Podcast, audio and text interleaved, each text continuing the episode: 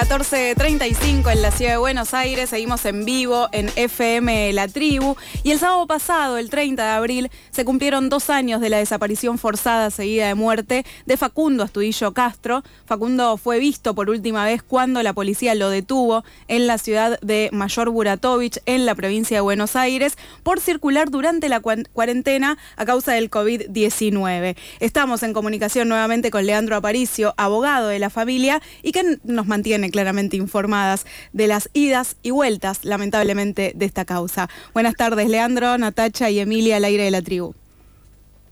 Hola, ¿cómo están? Buenas tardes. Bien, muy bien. Muchas gracias por esta comunicación. Y bueno, lo primero que queríamos preguntarte era básicamente sobre todo referido a Cristina Castro, a la mamá de Facundo, que ella no se cansa de decir que la investigación estuvo mal hecha desde el inicio, y entonces la pregunta tiene que ver con qué cosas se hicieron mal desde el inicio y qué es lo que se sigue haciendo mal en esta causa. Bueno, eh, desde el inicio podemos decir que primero la investigaba la policía de la provincia de Buenos Aires, así que imagínate cómo, cómo, debía estar esa causa, ¿no? Iba encaminada eh, en un momento a, nada. Eh, no, no tuvo nunca intervención, ni siquiera el fiscal tomó ninguna declaración. Y después cuando nosotros empezamos a, bueno, cuando empezamos a, plantear la desaparición forzada y ya irnos al fuero federal, empezaron eh, innumerable cantidad de personas que decían que lo habían visto a Facundo y por supuesto después perejiles perejiles que aún, aún hoy se los intenta o se los intentó vincular con la muerte de Facundo. Específicamente se lo intentó vincular en esos momentos, que después es una pista que siguieron los policías federales y siguió el, el fiscal Ulpiano Martínez, denunciado y apartado, respecto de que Facundo estaría este, en tal lugar o que estaría de novio con, alguien que sería hija de una narcotraficante, entonces que los tendrían secuestrados, después que lo habrían, eh, su, muerte habría sido por un ajuste de, cuentas de los narcotraficantes. Entonces lo dice este, lo dice no, el periodista este Sasso que fue comprado por Bernie para, para desviar la investigación. Nosotros, eh, otra de las cuestiones, por supuesto, fue la famoso testigo H, que, declaró un día 14 de julio, justo el mismo día de la foto del presidente Alberto Fernández con todo el mundo, contentos y, este, y sonriendo. Bueno, e, e, ese mismo día declara una testigo que dice haberlo llevado, obviamente que nosotros nunca nos enteramos de eso, lo tuiteaban los periodistas que te mencioné, Sasso lo tuiteaba en el mismo momento que el testigo estaba declarando. Por eso fue que denunciamos las irregularidades y las filtraciones que que se producían en esa fiscalía. Entonces, bueno, yo podría estar todo el programa diciendo usted las cosas que se hicieron mal. Básicamente, eh, la, causa siempre estuvo desde un primer momento eh, contaminada y tenemos que, que, agradecerle al procurador, el único funcionario público que en su momento nos otorgó dos fiscales que son independientes, que no tienen vinculación con lo que pasa acá en Bahía Blanca, y gracias a eso pudimos avanzar. Tanto avanzamos que este señor fiscal Ulpiano Martínez se termina yendo, a pesar de que lo hemos recusado y él no quería salir, en una situación de, de, contradicción o de conflicto con los otros fiscales, termina renunciando en febrero del año pasado. Y posteriormente, nosotros, después de nueve meses, pudimos recusar a la apartar a la jueza de, la causa, la doctora Marrona, a quien hemos denunciado también en el Consejo de la Magistratura.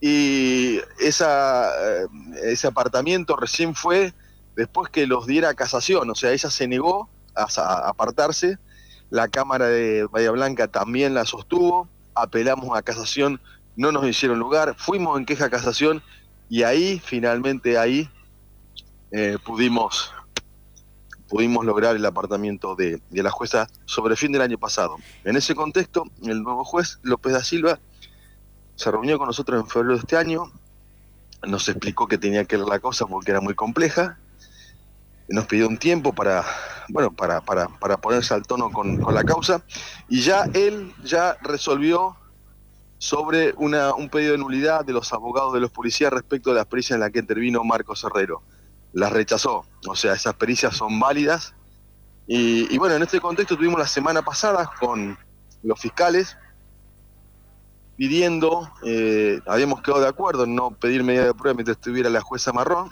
y ahora que se fue, reactivamos las medidas de prueba y eh, tenemos eh, dispuestas distintas rondas de medidas testimoniales, específicamente una este viernes, la semana que viene también. Y por otro lado tenemos o queremos la realización de pericias integrales. Eh, doy un ejemplo para que se entienda, ¿no? Sí. sabemos, por ejemplo, que Facundo se comunicó con, con la mamá a las 3, a las 13.30 en la celda que está en Mayor Buratovich. Eso lo sabemos porque nos dice la, empresa. Pero después tenemos un mensaje de Facundo de SMS a las 8 de la noche en un, en un lenguaje que él no usaba, que se lo manda a un amigo que le había llamado varias veces, y no sabemos de dónde salió ese mensaje. Y posteriormente tenemos que al otro día, el primero de mayo, a la una de la tarde, se activa eh, el teléfono de Facundo en una celda que está en Bahía Blanca, en una calle o en una esquina muy, muy cerca de donde se encuentra la comisaría de la cual se secuestró el Toyota Etios.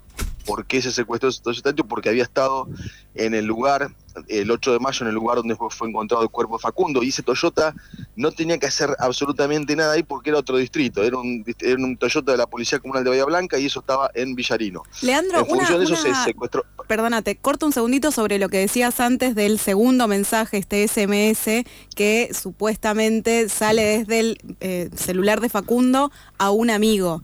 Ahí lo que ustedes en algún punto infieren es que alguien estaba usando su celular. Sí, yo te voy a decir lo que dijo el amigo. A ver. Porque yo con Facundo, yo no hablé nunca con Facundo ni me mensajé. Claro. El amigo dice, jamás me escribió Facundo de esa manera.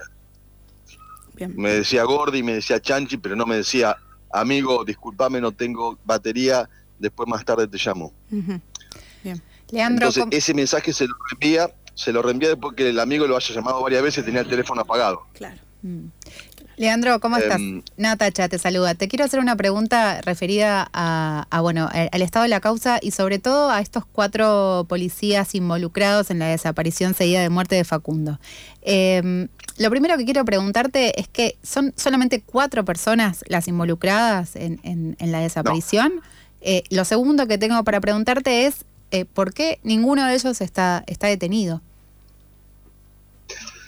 Bueno, no, no son cuatro personas, son muchísimas más. De hecho, los fiscales pidieron el secuestro de 67 teléfonos, de 67 policías que habían actuado indistintamente en los operativos. ¿Por qué hablamos siempre de esos cuatro? Bueno, básicamente porque dos son los que lo detienen, Sosa y Currinca. Sí. Porque otro es el que dice que lo vio por última vez, que es González, que dice que sacó una foto a su teléfono. Claro, que es Alberto González. Mágicamente, Claro, aparece mágicamente el día del, rastrillaje, del primer rastrillaje, cuando Cristina, yo no la conocía todavía, ella va con Luciano a Buratovich. Y estaban todos en Buratovich, iban a hacer rastrillaje en Buratovich y de repente le, bloquean la entrada a Buratovich y dicen, no, tenemos que ir a Origón. ¿Y por qué? Y porque resulta que a su hijo la llevó tal persona que es esta policía, Xiomara Flores, que es la hermana de Hanna Currinca, la pareja de, Sosa y que dice que lo llevó. Entonces siempre hablamos de esos cuatro porque son los cuatro que primero se prestan para este encubrimiento. Obviamente que hay más policías eh, eh, involucrados, de más altas esferas, y que no solamente hay policías en, el, en esta cuestión de la desaparición y el encubrimiento, sino que también hay políticos, como el intendente de Villarino, que siempre abonó sin conocerlo, sin saber la pista de narcotráfico sobre Facundo, y su secretario de Seguridad Ciudadana, quien fue el que alteró los informes de las lectoras de patente, donde pasaron ese día los tres testigos que lo vieron ser interceptado y abordado por un patrullero.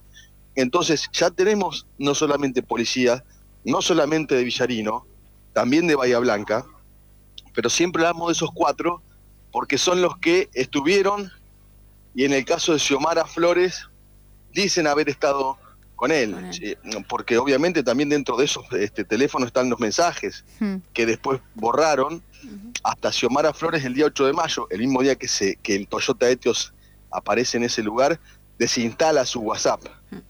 Así que eh, nada, eh, estamos hablando de eso porque son los que más participaron, pero no tenemos ningún tipo de duda que los comisarios, los subcomisarios y las autoridades de Villarino están también en esta cuestión. Por ejemplo, un, dato más, González, que es el que dice que lo vea Facundo, eh, estaba en un pueblo que se llama Origone que tiene 140 habitantes, 40 en un geriátrico, nunca pasa nada, ¿no? Bueno, en el teléfono de González, en ese, en ese rango entre las 4 y media y las 5, hay como 10 o 12 llamadas a distintos funcionarios que fueron borradas después de su teléfono, pero sí que aparecen en los informes de las empresas telefónicas. O sea que sabemos que ahí pasaron muchas cosas y ahí toda esta persona que eh, tomaron parte del encubrimiento. Sí, con lo que estás eh, contándonos es, es clara la, digamos, relación entre el poder político y, la policía. Eh, quería consultarte cómo, cómo quedó Villarino después de, la desaparición de, Facundo, digamos, cómo, cómo impactó eso en el cotidiano de la localidad. Bueno, políticamente el, gobierno este que era oficialista, que es de masa, este, perdió las elecciones muy, muy mal en, distintos pueblos, por ejemplo en Pedro Luro. Y por otro lado, ellos han tomado una postura de, apretar y amedrentar a la gente. Hay mucha gente asustada, mucha gente depende del gobierno municipal.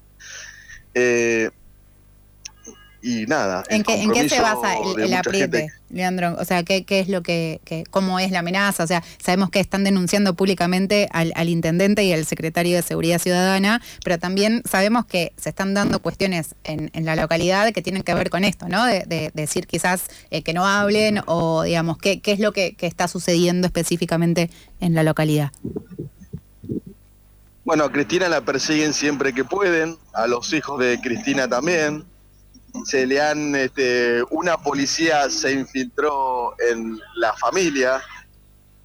En la familia. Perdón, porque estoy en un lugar complicado. una policía, una policía se infiltró en la familia de Cristina Castro, eh, aparentando una situación sentimental con uno de los hijos.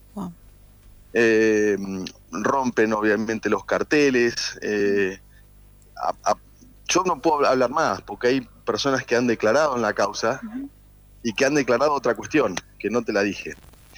Declararon que el día primero de julio del 2020, el presidente del Consejo Deliberante mantuvo una conversación con una persona X en donde le dice que la gorra de Facundo apareció en la comisaría de Origone y que Carlos estaba yendo para allá. Carlos me refiero al intendente de Vilacua. Así que nada, está la situación, el tema Facundo fue, estuvo presente en todas las, circunstancias de la vida política. De hecho, el cura de Médanos, el párroco de Médanos, que siempre ha acompañado la causa, no se le permitió hablar en un acto. Eh, así que son situaciones y circunstancias que, han, que han calado muy, muy fuerte. Leandro, te agradecemos un montón la, comunicación con FM La Tribu. Saben que vamos a estar atentas a todo lo que está sucediendo y que claramente vamos a difundir eh, las, nuevas novedades y esperamos, bueno, un poco eh, con bastantes expectativas lo que puede llegar a ser el nuevo juez federal eh, eh Walter, ¿no? Walter, da Silva. Walter da Silva. Bueno, Leandro, muchísimas gracias por la comunicación con FM La Tribu.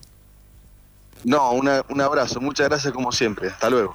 Pasó Leandro Aparicio, abogado de la familia de Castro, claramente de, Cristina y la mamá de Facundo específicamente, que viene siguiendo esta causa desde el inicio y bueno, un poco hacía el recuento de esta actualidad de la causa.